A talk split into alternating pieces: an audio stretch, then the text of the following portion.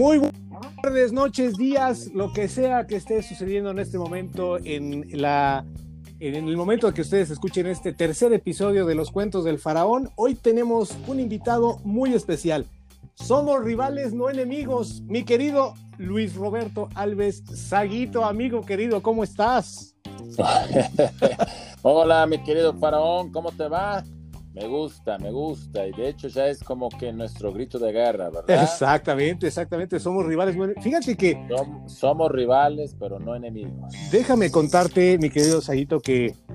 Eh, bueno, tú sabes de, mi filiación deportiva, ¿no? Tú sabes que yo soy de la divisa contraria a ti. Es, es correcto, somos oponentes. Oponentes, oponentes, pero debo decirte que, eh, cuando uno trabaja en los medios de comunicación y va conociendo a los personajes de, pues del, ejército contrario, digamos, les va uno reconociendo eh, muchos valores y muchas cosas importantes y es algo que, uno debe reconocer del rival, ¿no? Cuando el rival es un rival digno, un rival fuerte, pues es eh, más grato ganarle, ¿no? De alguna manera. Sí, coincido contigo, mi querido Faraón. Este, eh, cuando eres un rival digno, fuerte, cuando eres un, digno contrincante, ¿no? Eh, siempre el respeto debe existir, independientemente del resultado, ¿no? Como diríamos, este, puedes ganar, puedes empatar, puedes perder, pero siempre tienes que reconocer, reconocer la capacidad de tu rival y es parte de un crecimiento, es parte de, de, la admiración, es parte de ese enriquecimiento como persona, porque también hay que aprender, hay que tener la suficiente humildad de aprender de los demás, ¿no? no ni siquiera de tus rivales, pero sobre todo de, de toda la, la, gente que te rodea, ¿no? Y, y, creo que en ese sentido, a pesar de que venimos de escuelas muy opuestas, ¿no? De realidad muy marcada, pero tenemos muchas cosas en común, mi querido faraón. Exactamente, exactamente. Oye, pues es, es semana de clásico y obviamente eh, eh, tú habiendo participado en muchos de esos, de esos encuentros y muchas situaciones, ¿cómo, ¿cómo es salir a una cancha donde hay una cantidad de gente impresionante alrededor y que esperan tantas cosas de ti? y que de pronto eh, se vuelve como una presión grande, ¿no? ¿Cómo es, ¿Cómo es ese ambiente de salir a una cancha y ver a tanta gente ahí alrededor, tantas caras, ¿no? Que, debe ser como un lienzo así gigantesco de, de caras. Sí, fíjate que es, es, es, chistoso, la verdad. Son de esas experiencias que quedan marcadas en tu vida, mi querido Faraón. Muchos me preguntan si yo extraño el fútbol. Este, oye, me preguntan de manera constante y frecuente, ¿extrañas el fútbol? ¿Extrañas estar en las canchas? ¿Extrañas regresar? Y siempre he dicho que no, que como toda la vida tiene un principio, un medio y fin, ¿no? Etapas que se cumplen, situaciones que se viven, eh, el desarrollo de la vida, pero de una manera natural, ¿no? Y como vayas, vayas proyectando como bien dice el dicho ese, cada quien es arquitecto de su propio destino. Y nosotros los futbolistas somos personas, la verdad, este, muy afortunadas porque nadie te obliga a ser un futbolista en esta vida. Nadie te obliga a este, seguir en esta carrera, como tal vez muchas otras personas se tienen que adaptar a sus necesidades o realidades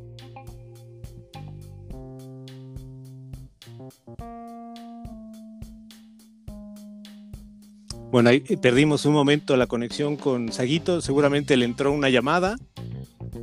ahí, está, perdón, ahí está. Perdón. Sí, entró la llamada, entró la llamada. Entró la llamada, sí. Entonces ya, ya, la, ya la votamos. Entonces, te venía platicando, me quedo Faraón. Entonces somos muy afortunados ¿no? de poder este, eh, hacer lo que nos, siempre nos ha gustado, ¿no? siempre lo que nos ha inspirado, en este caso, ser un futbolista. Y si hay algo que yo extraño, eso sí reconozco, precisamente son esa clase de partidos, los famosos, los famosos clásicos, los famosos este, eh, partidos en donde se genera mucha tensión, se generan muchas expectativas, mucha ansiedad. ¿no? Muchas veces digo, los clásicos son parteaguas del, del, del, futbolista y de los equipos ¿no? que participan. En este caso hablando del clásico nacional, porque nosotros aquí en el América también tenemos el clásico contra Cruz Azul y contra los Pumas, que son los partidos más importantes. Pero hablando específico del clásico nacional, este es el que más, más este, sí extraño por todo ese ambiente que genera, toda esa atmósfera tan ferviente de todos. Y sí es algo único, ¿no? Tanta gente, el bullizo, ¿no? En su momento, lástima que ahorita por el tema de la pandemia no, no se pueda vivir ese tipo de situaciones, pero siempre una asistencia de 100 mil personas mínimo. Sí. Tanto en el Estadio Azteca, bueno, antiguamente en el Estadio Jalisco, hoy en el, en el Akron no sé cuánta es la, la capacidad, creo que 80 mil personas, pero de todas formas son llenos, este, como bien mencionas, impresionante, que te marcan, ¿no? Y te, y te llevan a, a, vivir situaciones, la verdad, sumamente agradables y, y únicas como futbolista. Claro. Oye, Seguito, y de, de, esta rivalidad, ¿no? Que, que de pronto, este, eh, cuando uno es niño y cuando uno está viendo los partidos y te ve galopando como una gacela a toda velocidad, te decía, ¿por qué este desgraciado corre de esa manera tan rápido, no? Y no lo alcanza nadie. Pero... ¿Qué era? ¿Un ratero? O sea, es un ratero, desgraciado.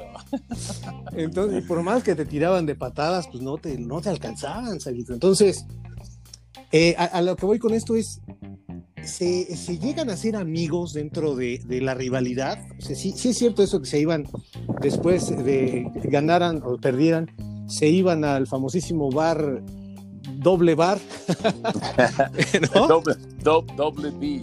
Doble B y que todos eran amigos y todo no pasaba nada. Mira, mi querido faraón, yo yo siempre respeté a los jugadores de, del Guadalajara, siempre, bueno, siempre respeté a la institución.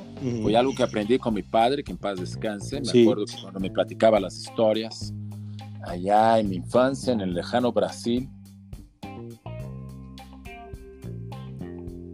Ahí le entró otra llamada a Saguito, cuando nos iba a contar. Del... Ahí está. Muy solicitados, ya. Sí. Este, eh, una de las cosas que más recuerdo de, de, mi padre hablándome era precisamente eso, ¿no? Del respeto, que si había un equipo que mereciera todo su respeto en, en México, obviamente hablando de esa rivalidad, ¿no? De, de, de, de equipos, era el, el Guadalajara, porque tenía grandes jugadores, grandes figuras, en aquel entonces era el famoso campeonísimo, ¿no? el América emergiendo en una situación de que tenía que ser el oponente normal y natural de este campeonísimo, ¿no? El equipo de los millonetas, el, el, equipo de, de, los fresones medio mamones, ¿no? Contra el equipo del pueblo, ¿no? De, de sí. del pueblo, de, de los que juegan con puros mexicanos. Entonces, él siempre dijo que tenía un gran respeto y admiración y me lo pasó y cuando llego acá empiezo a vivir eso, ¿no? Y trato de trasladar eso a, también a mis actuaciones y a mi entorno. Por supuesto que eran partidos a morir, son partidos muy intensos, nadie quiere perder, pero también está el tema de la selección mexicana, Faraón, que tienes que convivir con, con muchos de ellos cuando estás en la selección mexicana. Y en mi época me tocó a muchos, desde Fernando Quirarte, en mis primeros este, contactos, ¿no? Sergio Lugo, como ya después Ramón Ramírez, Misael Espinosa, eh, eh, Coyote, este, varios futbolistas, ¿no? Y muchos más que pasaron por Guadalajara, que éramos compañeros, los, bueno, Chepo de la Torre, ni se diga, Yayo de la Torre, en fin, personas sí. sumamente este, reconocidas, admiradas y queridas, ¿no? Por la institución, pero éramos compañeros. Sí, había ese convivio. Yo particularmente no lo, no, no lo hacía, te soy honesto, es que eran golpes de pecho ni nada por el estilo, pero este te cuidabas más. Me cuida exactamente, o sea, uh -huh. yo era más más reservado en ese sentido. Y en la selección sí, bromeábamos, jugábamos, porque yo también quería ganarme ese respeto por parte de los, de los jugadores del Guadalajara, que en determinado momento ellos este, eh, ellos sabían a los futbolistas a cuál respetaban, ¿no? Me acuerdo en las concentraciones de la selección, ellos tenían mucho respeto, por ejemplo, por un Alfredo Tena, por un Cristóbal, por lo que representaba, y me platicaban. Entonces yo escuchaba eso y decía, ah, yo también quiero ganarme ese respeto de los jugadores de Guadalajara. ¿Y cuál es la mejor forma? Con tus actuaciones dentro del terreno de juego, ¿no? o sea, dentro de, de la cancha en donde con tus actuaciones, con tus goles, con tus descolgadas, es donde empieza a ganarse este respeto. Y así. Otra llamada para Saguito. Qué bárbaro, el hombre más buscado esta noche. Ahí está. Sí, ya está. perdón, perdón. Este, ya, no te preocupes. Ya, les voy a decir que corten esas, esas llamadas. Entonces, eh, sí existieron esos famosos convivios ahí en, en, en, el famoso Double B, ¿no? Conocido, sí, había, de repente sí. encontraba. Pero vaya, en un entorno de respeto, el convivio, pero yo la verdad es decir, no los conviví pero sobre todo en la cancha y en la selección, ¿no? en las concentraciones famosas, es cuando trataba de eh, tener ese respeto, un respeto mutuo, pero que en la cancha se olvidaba porque todos andábamos con mucha determinación y todos queríamos ganar, tanto los claro. de Guadalajara como los de la América. Claro, claro. ¿Y, y tú tienes amigos dentro del fútbol, Seguito, de, de, tus compañeros de aquel tiempo? Eh, ¿Siguen siendo amigos algunos de ustedes? Digo, se entiende que a veces pues no se puede ser amigo de todo mundo, pero alguno, por ejemplo, el, el Gober Precioso o nuevo Gober Precioso, allá de Morelos, por ejemplo, que entiendo sí. que es un buen amigo tuyo. Sí, sí, sí. Pero además de él, ¿hay más? Sí, sí, sí. No, bueno, inclusive, digo, no sé si amigos, amigos así íntimos de convivencia, no, pero por ejemplo, hace poco, ahorita, bueno, esta semana vi también a mi compadre Carlos Hermosillo, ¿no? Este, que fue parte fundamental en mi desarrollo cuando llegué aquí a México. Eh, sigue existiendo una gran amistad, un gran respeto, admiración. Con jugadores del Guadalajara, si no los veo, eh, obviamente, pero cuando nos encontramos en alguna parte del mundo, ya sea en un estadio de fútbol, en un, este, en un aeropuerto, en un restaurante, siempre nos paramos, nos saludamos con mucho respeto, con mucha admiración yo creo que ese es el convivio, ¿no? Que te va dando eso. Tal vez una amistad más cercana con amigos de mi generación, del Club América, eh, como Antonio Carlos Santos, Gonzalo Farfán, Cecilio de los Santos, pero por ejemplo con Cuauhtémoc, que fue la generación que vino después de nosotros, igual que Isaac Terrazas, Germán Villa. Sí. Pues nos vemos y sí, nos, nos saludamos, nos reímos, hay muchas anécdotas, hay muchas vivencias, ¿no? Entonces, siempre hay ese, ese buen ambiente, ese ambiente de camaradaje ¿no? entre nosotros. Así que creo que yo siempre lo he manifestado, mi querido Faraón. Yo me siento amigo de todos y sí. espero que todos se sientan, ¿no? Este, se sientan amigos míos o que tengan ese vínculo de amistad, porque saben que conmigo siempre van a contar eh, de manera eh, indistintiva. Eh, eso, eso a mí me consta, yo te lo voy a decir porque eh, desde que nos conocemos hace muy poco tiempo, pero que hemos tenido la oportunidad de intercambiar algunas ideas de rivalidad y no enemistad, ¿no? es correcto. Ahí platicado. Es correcto. Eh, así, tú has sido una, una persona este, siempre muy amable y todo, inclusive desde antes, muchas veces nos encontramos en el restaurante que está enfrente del canal. Sí. Tú ibas a comerte tu ensalada con la que... Es correcto. Pones, te pones súper mamey, ¿verdad?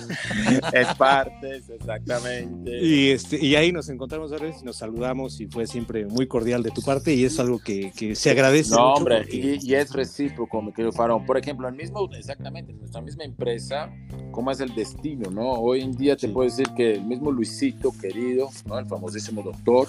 Sí. Este, antes hasta éramos medio rivales, ¿no? Por el tema de la selección, eh, éramos delanteros, pero siempre existió este, una relación de mucha amistad, de, sobre todo de respeto y de admiración mutua, ¿no? Tal vez no más bien amistad, no tanto, pero de, de respeto y admiración mutua. Hoy en sí. día el destino, ¿no? Y lo mismo con Jorge Campos, por decir así. Hoy en día, por ejemplo, somos compañeros, ¿no? El destino me hace tener esa, esa maravillosa oportunidad de estar siendo parte de ese gran grupo que ellos han conformado junto con el famosísimo Deus, mi querido Cristian Martinoli, como así bromeamos. Sí. Y hoy sí siento, por ejemplo, que hoy esa, esa amistad se está convirtiendo ya, ¿no? Digamos, en una relación mucho más, mucho más cercana, mucho más formal, ¿no? Este, si antes éramos hasta compañeros, ¿no? No tanto amigos, hoy en día ya siento que existe esa amistad, ¿no? Porque ha crecido, ha aumentado, nos hemos conocido más a fondo, hemos madurado, ¿no? Ya vemos las cosas desde otro ángulo, desde otra perspectiva, en fin, todo eso que lo, lo, que la vida te va enseñando y la verdad me da muchísimo gusto en ese sentido. Oye, pero hasta, hasta negocios juntos han hecho, ¿no? Como es correcto. El comercial del shampoo. Es correcto, sí. Que es una gran mentira con el doctor, ¿no? que, eso no crece, pero ni, que fuera césped, una, ¿no? Una farsa. No, hombre, ¿cómo crees? ¿No ves mi mata, mi querido?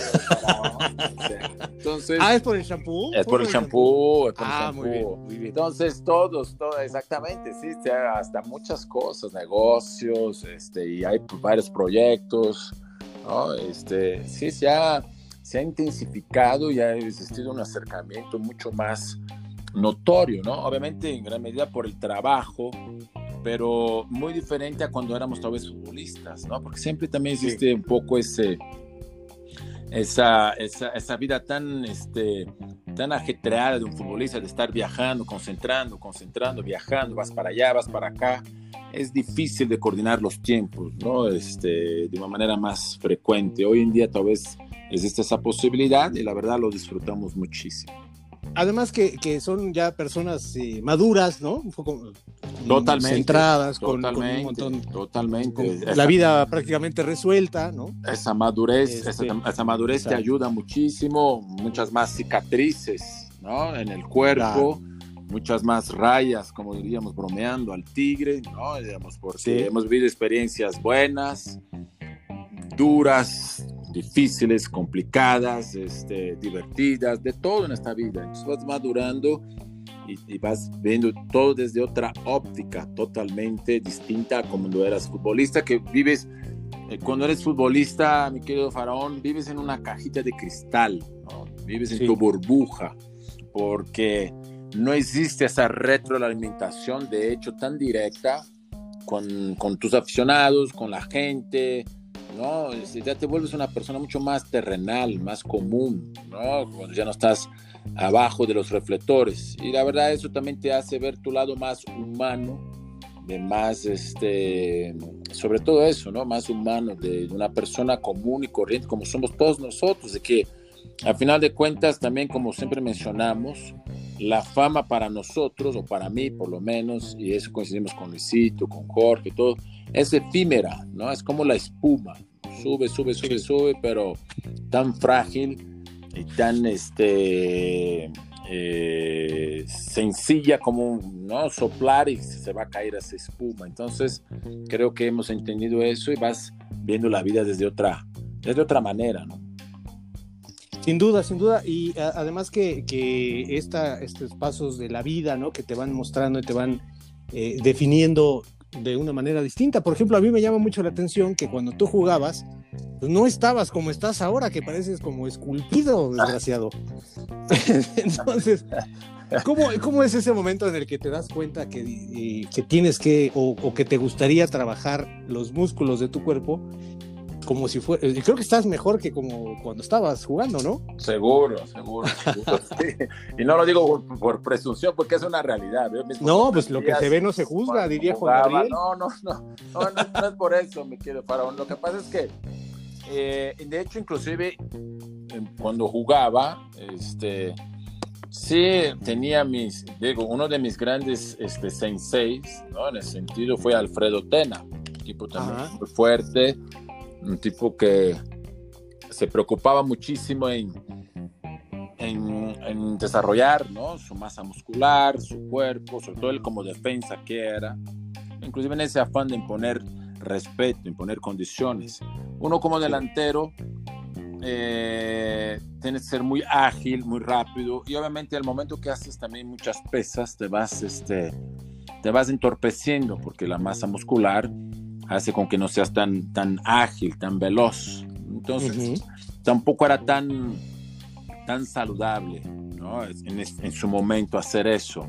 Eh, tal vez una mejor condición física siempre sí, ¿no? Los clásicos abdominales, pero en crecer en, crecimiento de masa muscular podría haber sido anteproducente hacia mi persona, ¿no? Sí. Pero ya después de que me retiro del fútbol, eh, no sé si sabes, algunas personas sabrán, otras no, pero yo aposté mucho, inclusive una de mis este, inversiones que hice como ex futbolista, en el tema de los gimnasios. Yo soy socio de tu gimnasio, por cierto. no ah. voy, pero, pero sí. Pero, bueno, pero sí les pago. Te agradezco, te agradece muchísimo, muchas gracias. Este, estos son los mejores este, socios.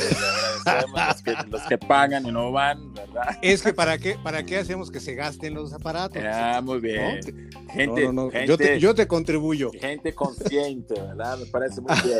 Así tiene que ser. Me parece gracias, gracias. Entonces, no, te digo, gracias gracias a eso, ¿no? A, través de eso lo que pasó es que pues me empecé a involucrar más, ¿no? En el negocio de los gimnasios, me, me sedujo muchísimo y, y, también se va volviendo como un estilo de vida, una parte de tu vida, ¿no? Hacer ejercicio, ya son muchos años de estar haciendo constantemente, ya se vuelve hasta una necesidad, te vuelves adicto a eso, ¿no? Y no es caer en los terrenos de, de la vanidad, de, de ver.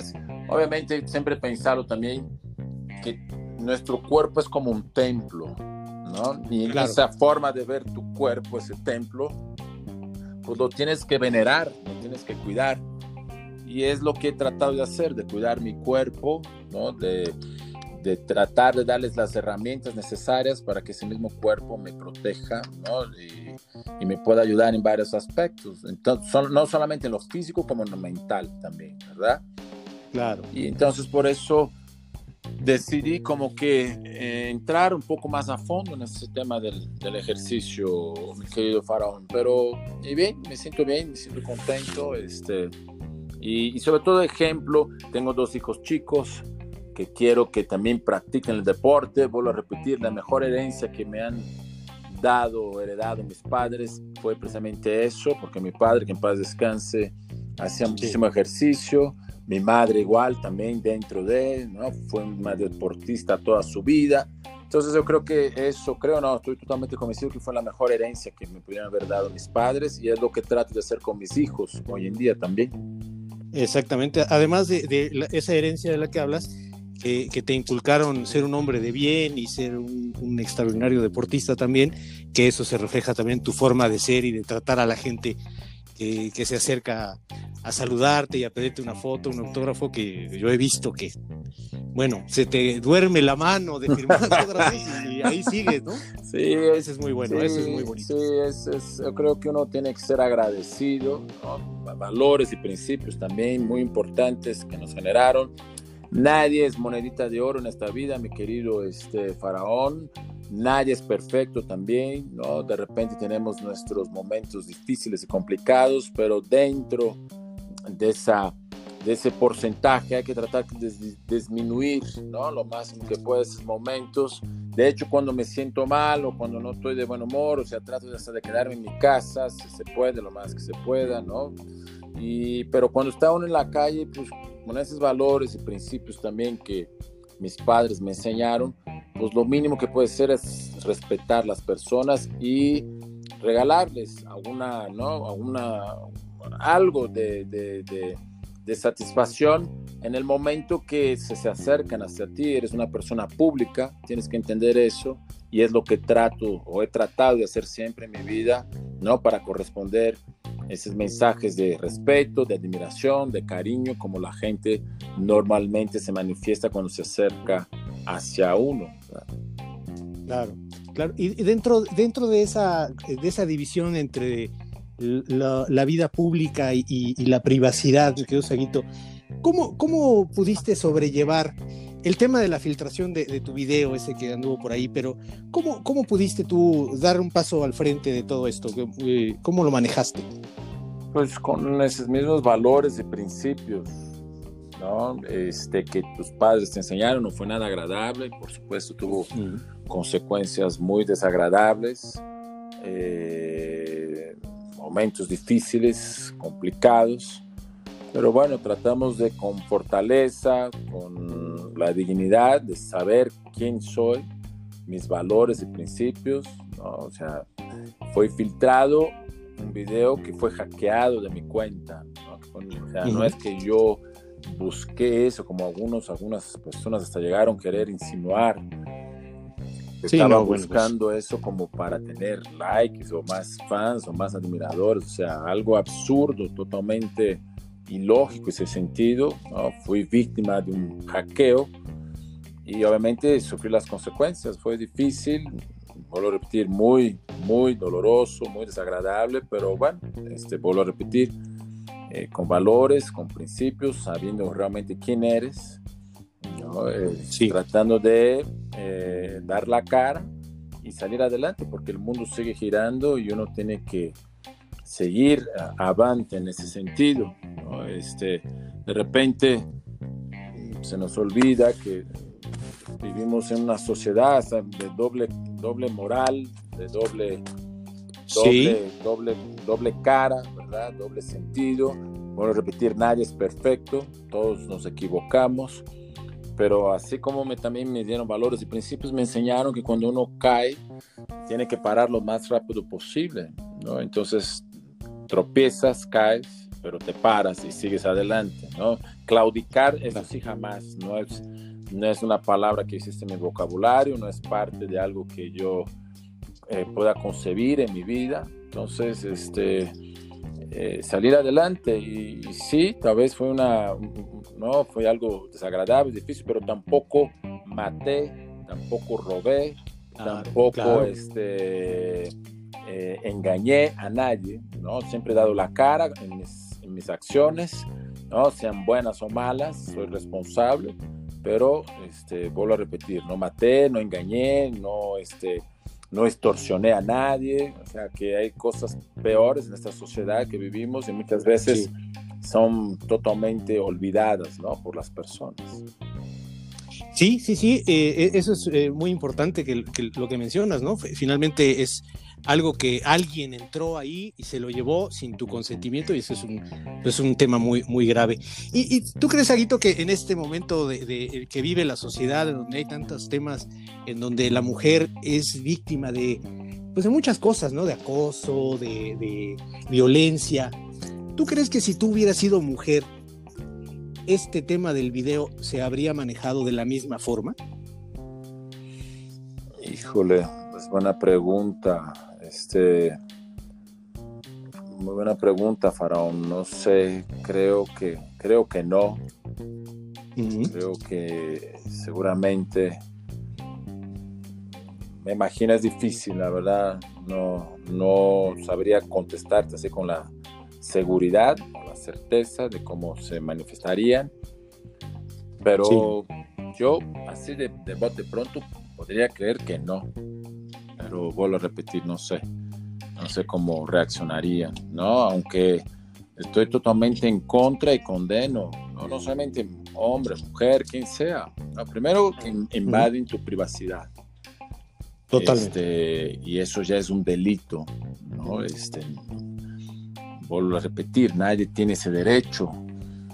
Este, y después, bueno, ya lo demás, las consecuencias, y sobre todo con las mujeres, este, fue, un tema bastante desagradable. Este, eh, mi ex esposa Paola sufrió las consecuencias también. Este, tenemos hijos. La verdad fue todo algo muy abrupto este, y muy, muy, muy desagradable, muy triste, pero bueno, final de cuentas, vuelvo a repetir, los hechos se dieron y había que encararlos, enfrentarlos y afrontarlos, ¿no? Y ahí hemos tratado de manejar esta situación. Tenemos hijos, este también, que es otra ¿no? de las cosas desagradables, que muchas veces la gente no, no, no valora o no, no respeta eso.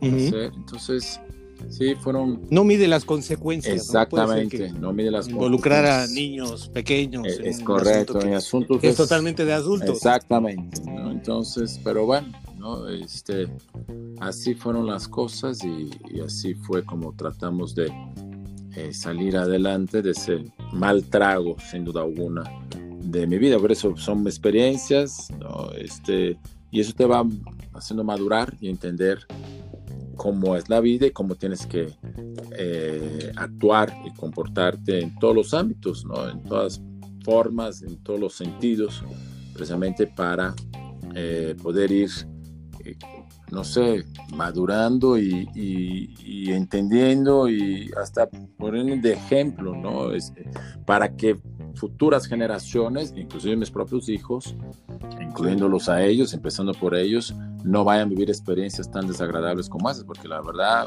vuelvo a repetir, muchos pensaban que era hasta, muchos piensan que es de broma, que es, ¿no? obviamente empieza a manejar de alguna forma, pero son momentos muy, muy desagradables, nada, este, digamos, nada gratificantes en cuanto a lo que muchos podrían pensar o quisieron insinuar con relación a eso.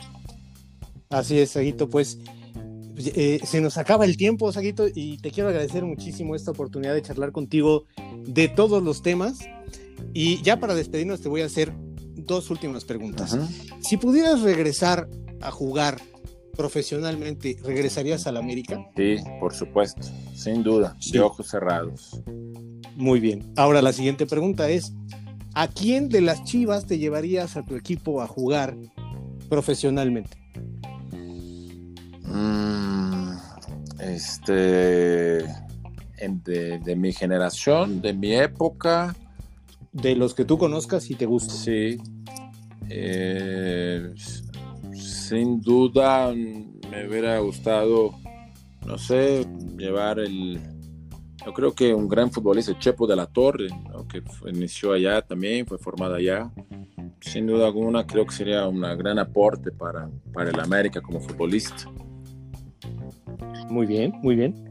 Sabes que ah, eh, eh, se me olvidó decirte cuando mencionaste a Isaac Terrazas, él, él estudió en la prepa donde yo estudié, íbamos en la misma generación, nomás que él iba en la noche con, los trabajadores y yo iba en la, en la mañana, pero, pero éramos en la misma generación, igual que eh, conociste tú a Gabriel Farfán, el hermano de Gonzalo. Sí, de Gonzalo Farfán, también, sí, cómo no. También estudió, estudiábamos aquí. Entonces, entre puro americanista he estado yo, imagínate. y, y, vas del equipo equivocado, mi querido Faraón, tendrías que... Es que, es que hay que equilibrar la balanza, no, no puede uno ser siempre como, como el, lado oscuro de la fuerza. Acuérdate que en Star Wars, Star Wars, en Star Wars también hay buenos y malos, ¿no? Mi querido Saguito, te mando un abrazo muy grande y te agradezco mucho esta charla este, para, para que la, gente te conozca todavía. No, hombre, el gusto fue mío, un placer, mi querido Faraón. Y como bien mencionas, somos rivales, pero no somos enemigos, ¿verdad? Justamente, justamente. Nos vamos a dar un abrazo eh, ahora que ganemos. Eh, este, yo creo que va a ser revés, pero no importa. Este, siempre siendo, siempre ponen adelante el fair, el fair play, ¿verdad? O sea. El fair play, me refiero al fair play, ¿no? Es correcto. No, no, no. el que va a ganar es el fair play. Es correcto. muy bien. Te mando un abrazo muy grande, amigo. Otro, me quedo farón. Abrazo, saludos a todos. Gracias. Bye. Bye.